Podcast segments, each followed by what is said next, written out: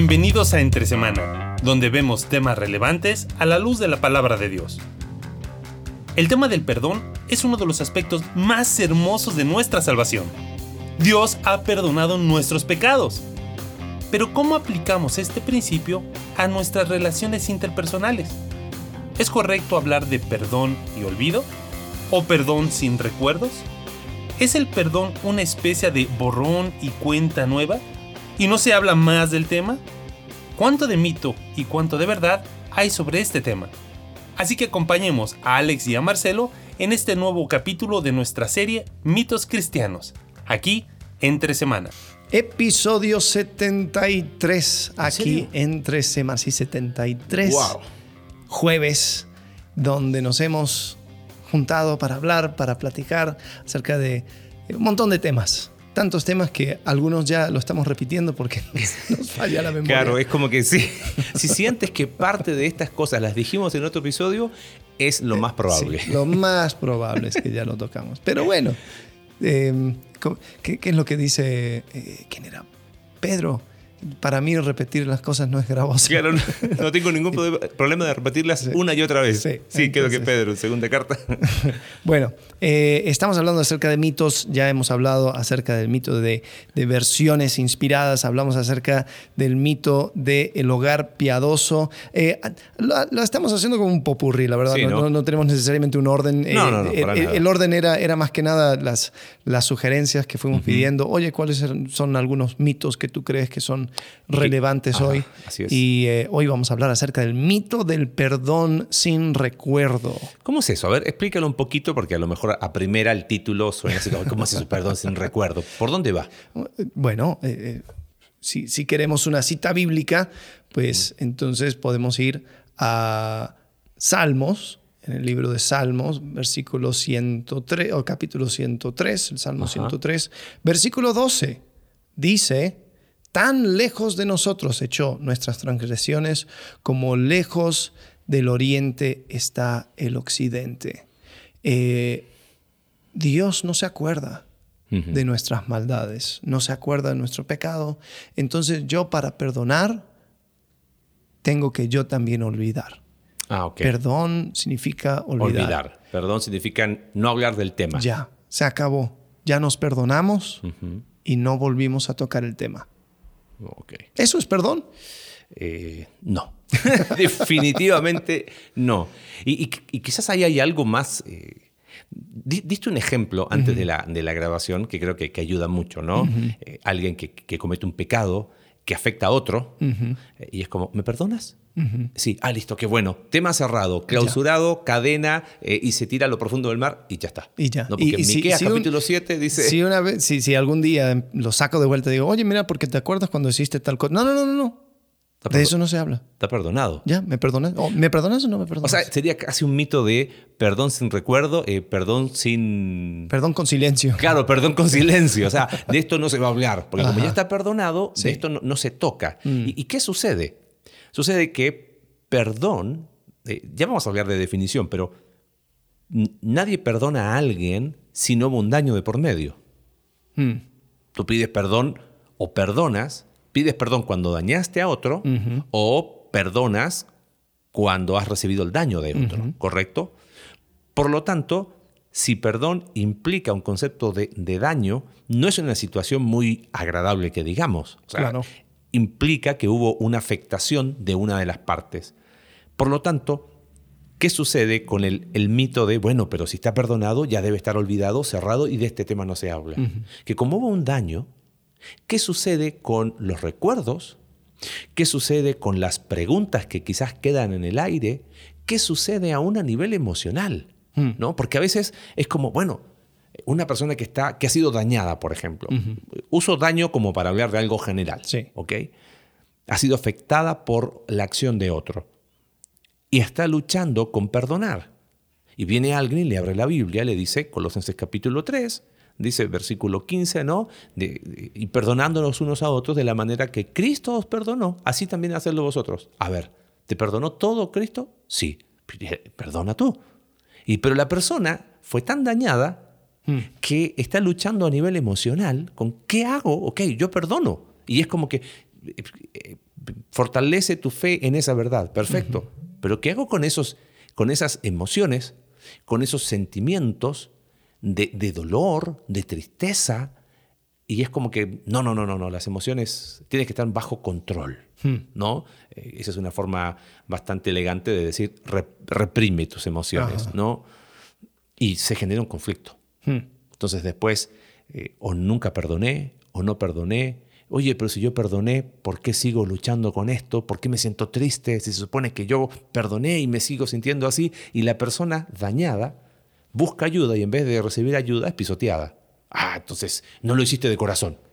sí, lo hice de corazón. bueno, yo, yo creo que también mitos se, se van propagando porque creo que sí apunta a algo certero, ¿no? Porque así como hay ese extremo, eh, está el otro extremo de la persona que dice que perdona, pero después hace de ese daño su identidad ah, claro. y lo, lo, trae por todos lados y habla de que, no, o sea, porque esta persona me hizo tal cosa y entonces por eso esto, y, y, y, es como que nunca suelta eso.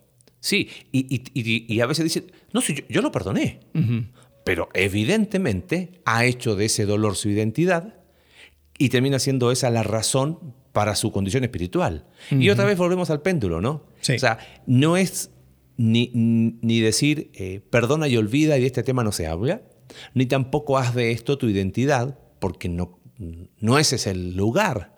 Entonces, ¿cómo? ¿Qué, ¿Por dónde pasa el perdón? ¿Qué, qué, qué es lo que hay como para decir? Porque ahí es donde surge el mito. Entonces, ok, me afectó, hago de eso mi identidad, tampoco. Ahora, ¿qué sucede al revés? Cuando tú eres el que dañaste, vives pidiendo perdón. Y viene la persona y te dice, oye, yo te perdoné. Pero como lucha tanto con la culpa y, no ha sido capaz de superar esa culpa y no sabe qué hacer con esos sentimientos de culpa, va por la vida pidiendo perdón de un evento que pasó hace 20 años y llega, llega a ser eh, incómodo para la otra persona. Piensa en un matrimonio que todos los días, eh, en, no sé, en una infidelidad, eh, la, parte infiel pida perdón porque no puede con la culpa. Y a diario. Eso es un infierno. Entonces, aún desde esa perspectiva, como que cuesta encontrar cuál es el punto. Eh, no me gusta hablar de punto equilibrio, punto bíblico. Sí. ¿No? Yo creo que es, es interesante, ¿no? Este concepto de perdón, porque uno tiene una, gama tan amplia yo creo que hay que entrar también en esta mezcla en la parte de reconciliación, hmm. ¿no? Porque eh, bueno, hay, un libro que se llama Cuando, cuando te han ofendido por el autor Erwin Lutzer. Ahí también vamos a ponerlo para que lo lean. Eh, muy, muy buen libro. Es cortito, habla acerca de, muchas de estas dinámicas acerca del perdón. Y él habla acerca de perdón sin eh, reconciliación, hmm. perdón con reconciliación a medias, perdón con reconciliación completa. Y hmm. yo creo que eso también va determinando cómo trato yo el perdón. Porque sí, cuando hay reconciliación, bueno, cuando, primero, cuando la persona pide perdón, hmm. eso es una dinámica muy diferente a que la persona no pida perdón. Sí, totalmente. Porque hay personas que ocasionan un daño en ti y después nunca más les ves o nunca aceptan su rol, nunca aceptan lo que, lo que ellos te hicieron. Entonces, ese tipo de perdón es simplemente eh, como dijiste, un, unilateral. Sí, es, complicado. Bueno, en, un, no, tengo el, recurso, pero en, un curso que tomé específicamente se llamaba la gestión emocional del perdón. Hmm. Y el tipo decía que muchas veces la lucha que tienen las personas que han sido dañadas tiene que ver con tres cosas. Primero, el tipo de ofensa. Ajá. Eso hace que a veces no es que uno dice, bueno, no, va a faltar el fariseo que dice, ay, todos los pecados son iguales. No, pero las consecuencias de esa ofensa o de ese daño no es igual en todos. No, no es lo mismo que alguien te mienta a que alguien abuse de ti. Dos, la persona que hizo la ofensa. No es lo mismo que le haga un lejano a que le haga un cercano. Mm. Y tres, la actitud de la persona que ofendió. Porque si hay una actitud de no me interesa, de, mentira, de, que no, yo no hice nada, de justificación, eso hace mucho más complicado procesar el perdón. Si mira, mira la ofensa que me hizo, mira quién me lo hizo y además mira la actitud que tiene. Sí. Y ahí es donde a veces no somos empáticos y decimos, bueno, pero, pero Dios te perdonó. Sí, sí, lo sé. Pero esa persona no sabe qué hacer ante la magnitud de ese evento, de, quién lo hizo, qué hizo y la actitud que tenía. ¿no? Sí, yo creo que en, este, en ese sentido, em, en su base, el perdón, o sea, cuando, cuando te, te, te perdonan una deuda, ¿qué es lo que están diciendo en su base? Están diciendo, yo tengo todo el, el derecho legal de reclamar algo de ti, porque tú me debes. Y cuando te perdono, yo estoy, eh, me estoy absolviendo o te estoy absolviendo, de la necesidad de, pagarme. Ya entrego ese derecho. ¿Puedo rascar un poquito en ese ejemplo? Porque quizás ahí es donde empieza el, mito del perdón, por ejemplo, y el, y el silencio, o el perdón y el no recuerdo, y el cerrar el libro, y de esto no se habla. Como que si algo, esto nunca pasó. A veces se iguala perdón a tomar como que aquí nunca pasó nada. Ajá. Jesús usó el concepto de deuda, ¿te acuerdas? Para hablar de los dos acreedores y eso. Cuando alguien perdona una deuda, no es que esa deuda desaparece o no existe. Está diciendo, es una deuda, es una realidad. Se, perdonan cosas que son reales, por lo tanto hay que hablar del tema. No podemos decir, mira, eh, este mito mal llevado del perdón es, ok, te pido perdón eh, por todo lo malo que he hecho en mi vida. Entonces hay un quiebre matrimonial o hay una crisis matrimonial, entonces le, agarra a uno de los dos, eh, el que tiene más, más culpa, dice, mira, quiero, quiero pedirte perdón por todo lo malo que he hecho estos años. Eh, todos hemos hecho muchas cosas malas en muchos años. Entonces, porque, porque ¿para qué hablar del tema? Mm. No, usando el ejemplo de deuda, es una realidad, tiene un valor. Mira, esto es. Y yo, que soy el, que te prestó el dinero, decido absorberlo. Claro. Perdí dinero. Bueno, no es que desaparece. Sí.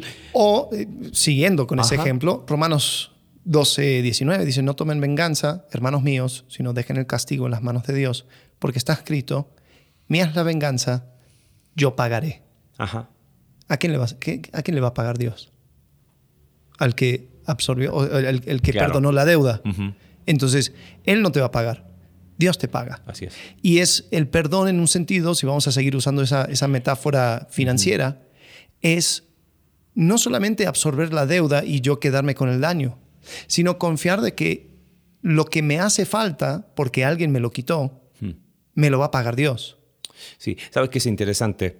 Me acordé ahora hay dos palabras griegas que se usan para perdón. Hay varias, pero principalmente hay dos. Una comunica la idea de un abandono voluntario, un decidir dejar en un lugar y alejarlo de, que es el, salmo que estabas leyendo recién, de alguna forma, ¿no? Pero hay un acto voluntario de decir, yo dejo ir y me separo de eso, ¿no? Y el segundo concepto es una, es una palabra que que tiene como raíz la palabra haris o charis, que es gracia, y tiene que ver con un acto abundante de gracia, ¿no? o sobre la base de la gracia, para decir extiendo el perdón. O sea, tomándolo como, como la fuente de, no tiene que ver tanto con, con olvido, no tiene que ver eh, tanto con hoy, aquí no pasó nada, sino hay, hay un acto voluntario de, ¿no? Y pensando en eso, creo que mucho apunta dónde está el corazón del perdón. Hmm. No puede haber perdón si no hay un corazón basado en la gracia de Dios y no puede haber perdón, porque vamos al otro lado. Ok, si perdón entonces no es olvidar, que te lo saco en cara todos los días. Ajá, sí, e-, esa es la eh, pregunta. Y no, porque hay un acto voluntario de, de separarse de. Muy interesante el día de la expiación, ¿te acuerdas que había dos animalitos? Ajá, el día del perdón uno se sacrificaba y el otro simbolizaba la culpa del pueblo, pero ese animalito se iba. Lo más lejos posible. Y, bueno, cuentan las tradiciones judías que, buscaban que se fuera bien lejos, como que lo iban orillando lo más lejos posible porque era una, se simbolizaba que ese día, que era el día del perdón, el día de, la culpa era lo más lejos posible. Entonces, ahí creo que hay un, hay un elemento metafórico Mm. de ese es el corazón. Ahora, somos seres humanos, somos seres biográficos. Es imposible no tener recuerdos. Claro. Es más, con una historia bíblica lo demostramos. La historia de José y sus hermanos. Fíjate, eh, no tenemos tiempo, ¿no? José es defendido por sus hermanos, va a Egipto, todo lo que pasa. Llegan los hermanos a Egipto, José segundo después de Faraón. José se da cuenta que eran sus hermanos, sus hermanos no se dan cuenta que era él. Personalmente creo que José lucha, porque no es que se tira, ¡ay, hermanitos! No, empieza a preguntar, a sacar información, que traigan al otro hermano, que mete la copa, ¿te acuerdas? Y todo eso. Evidentemente hay una lucha, creo que Génesis 42 o 43 dice que no pudiendo soportarlo más, se metió a su recámara privada a Ajá, llorar. sí, sí, sí. O sea, ¿Qué te está diciendo eso? Hasta que él se revela a sus hermanos. Claro. Los hermanos entran en pánico, obviamente. Él les dice, no hay problema. él entiende y dice, mira, esto evidentemente fue lo que fue, pero hoy veo que Dios lo puede usar para salvar a nuestro pueblo. Pasan los años y otra vez los hermanos tienen miedo. Y van a José. Y termina el libro de Génesis cuando muere Jacob y los hermanos otra vez entran en pánico. Ahora que murió nuestro padre, José va a tomar venganza. Ajá. Sí. Y cuando hablan con José, José no dice, "Ey, eh, no sé de qué me están hablando. No, él habla de los hechos. Ahí están. O sea, es imposible borrar de la mente algo. Pero sí es posible seguir viéndolo a través de la cruz, que es distinto. Y no reclamarlo como deuda. O Exactamente. sea, decir, ¿sabes qué? En mi libro ya no lo tengo Ajá. como algo en contra. Ya no, ya no, lo- ya no tengo esta deuda. No lo voy a cobrar. Claro. Si algo me hace falta, Dios me lo va a pagar. Ahora, ok, eh, eh, busquemos dos eh, ejemplos eh, muy a, a- a los extremos, ¿no? Eh, un ejemplo de, y, y usemos el ejemplo de esposos porque simplemente es, es una donde eh, lo ideal es que haya un perdón y también una reconciliación. Eh, Sí, Y en ese caso... a fuerza, si no- Sí. Eh, donde se pide perdón, ok, vaya, no existe ese elemento de olvidar. Eh, ¿Cuál sería un caso donde sí se tiene que traer a la luz esa, esa cosa del cual se perdonó, pero sin, sin que suena como que la persona no me perdonó? Ok, quizás eh, te entendí. Quizás cuando hay patrones. Ok. ¿Por qué razón? Porque muchas veces detrás de este, de este mito, y sería el mito y el abuso del perdón sin recuerdo. ajá. ¿Ok? ¿Por qué? Porque, oye, tú ya me perdonaste, ¿por qué me sacas ese tema? Y porque es la quinta vez que hace lo mismo y, y estamos en viernes, o sea, una vez por día. Entonces, Pero Jesús dijo 70 veces. Claro, siete. entonces, evidentemente, la persona está queriendo interpretar a su acomodo el concepto de perdón. Porque si perdón es separarse de y sigue cometiendo lo mismo, evidentemente hay un patrón que está llevando a esa persona a hacer algo. Entonces, ya no es un perdón desde el punto de vista teológico eh, profundo de la palabra, es una disculpa. Hoy me equivoqué. Ajá, Hoy me sí. equivoqué. No hay arrepentimiento. Sí. O sea, arrepentimiento implica un cambio de mente. No hay una transformación a, a- a raíz del perdón de decir, voy a buscar los recursos de Dios para no cometer más esto. Sí, y uso el ejemplo de esposos porque también ahí hay un deseo de que eh, mi pareja también pueda ir creciendo y seguir creciendo. Entonces, eh, yo como la persona que paso más tiempo con mi pareja, eh, voy a tener una, una perspectiva única para decir, oye, yo veo un patrón y no es que lo- te lo saco en cara para cobrarte, pero yo creo, yo quiero que tú venzas esto. Claro. Entonces vamos a buscar ayuda o vamos a hablar o vamos a tocar el tema. Y aunque duela, Vamos no es que no te estoy perdonando, te, estoy, te perdono, pero esto tiene que cambiar. Por eso proceso, perdón, perdón no es un momento, Mm. es un momento y un proceso. Muchos se quedan con el, el perdón del momento. Te perdono. Te perdono. Ah, me perdonaste, listo. Pero no hablamos del tema de que tienes un problema, de que a lo mejor ese- esa mujer o ese hombre está luchando con una adicción pecaminosa. Y, y perdón es lo que permite restablecer o, o es la base para la reconciliación, pero no estamos yendo al problema de fondo. Claro. Porque el perdón fue porque hubo un daño. y porque hubo un daño y hubo un pecado y se necesita trabajar y, quizás un proceso de consejería y de restauración más amplio. Eh, eh, ¿A dónde vamos con esto? Que perdón es importante. Perdón es lo que hizo Dios con nosotros.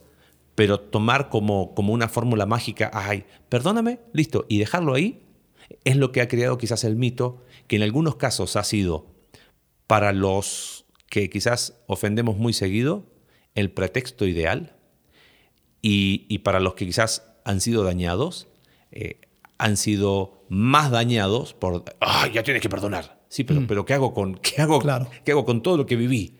Ahora, ¿es, ¿es legítimo el te perdono, pero voy a tomar una distancia? Te perdono, pero ahorita no, la reconciliación no.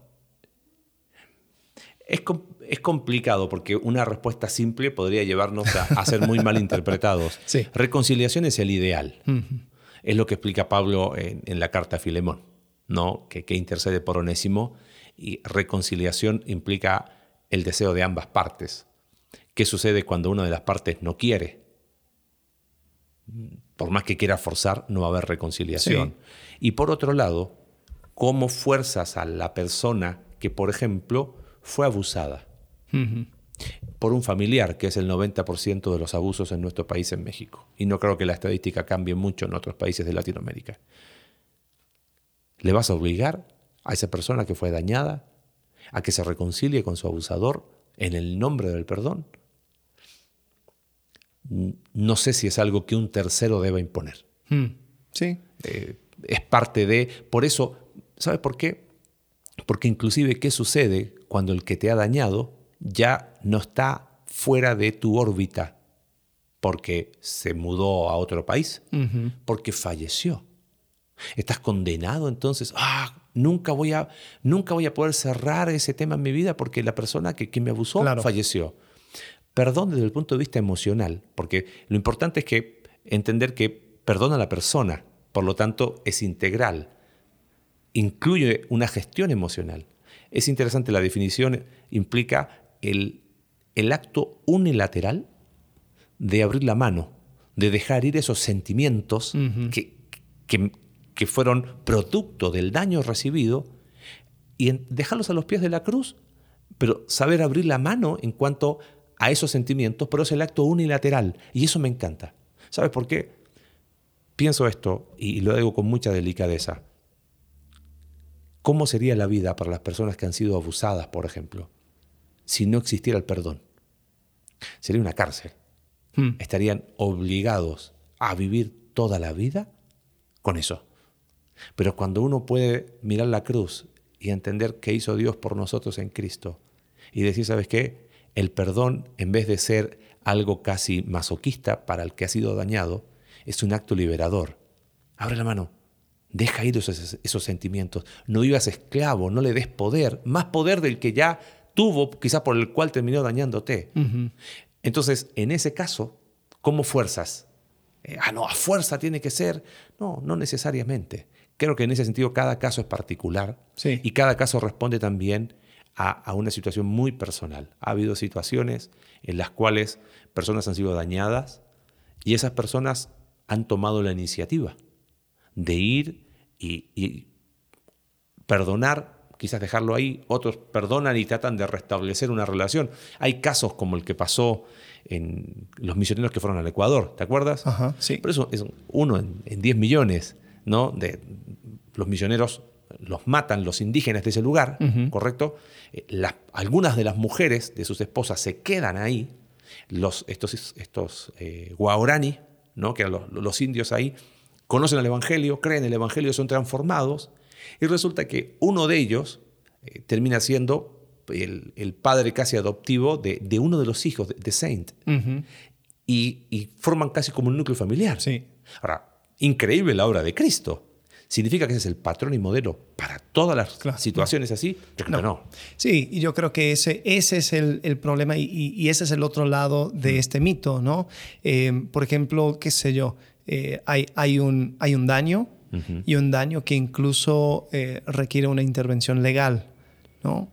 Y si puede, puede usar la persona eh, ese mito para decir, oye, pero, pero no, no puedes proceder porque me perdonaste, ¿no? Sí te perdono, pero hay un procedimiento legal. No, no, no, pero, pero perdón significa, perdonar significa, significa olvidar. Olvidar y no ir a tribunales. No ir a tribunales. Pero ese, es capítulo que sigue.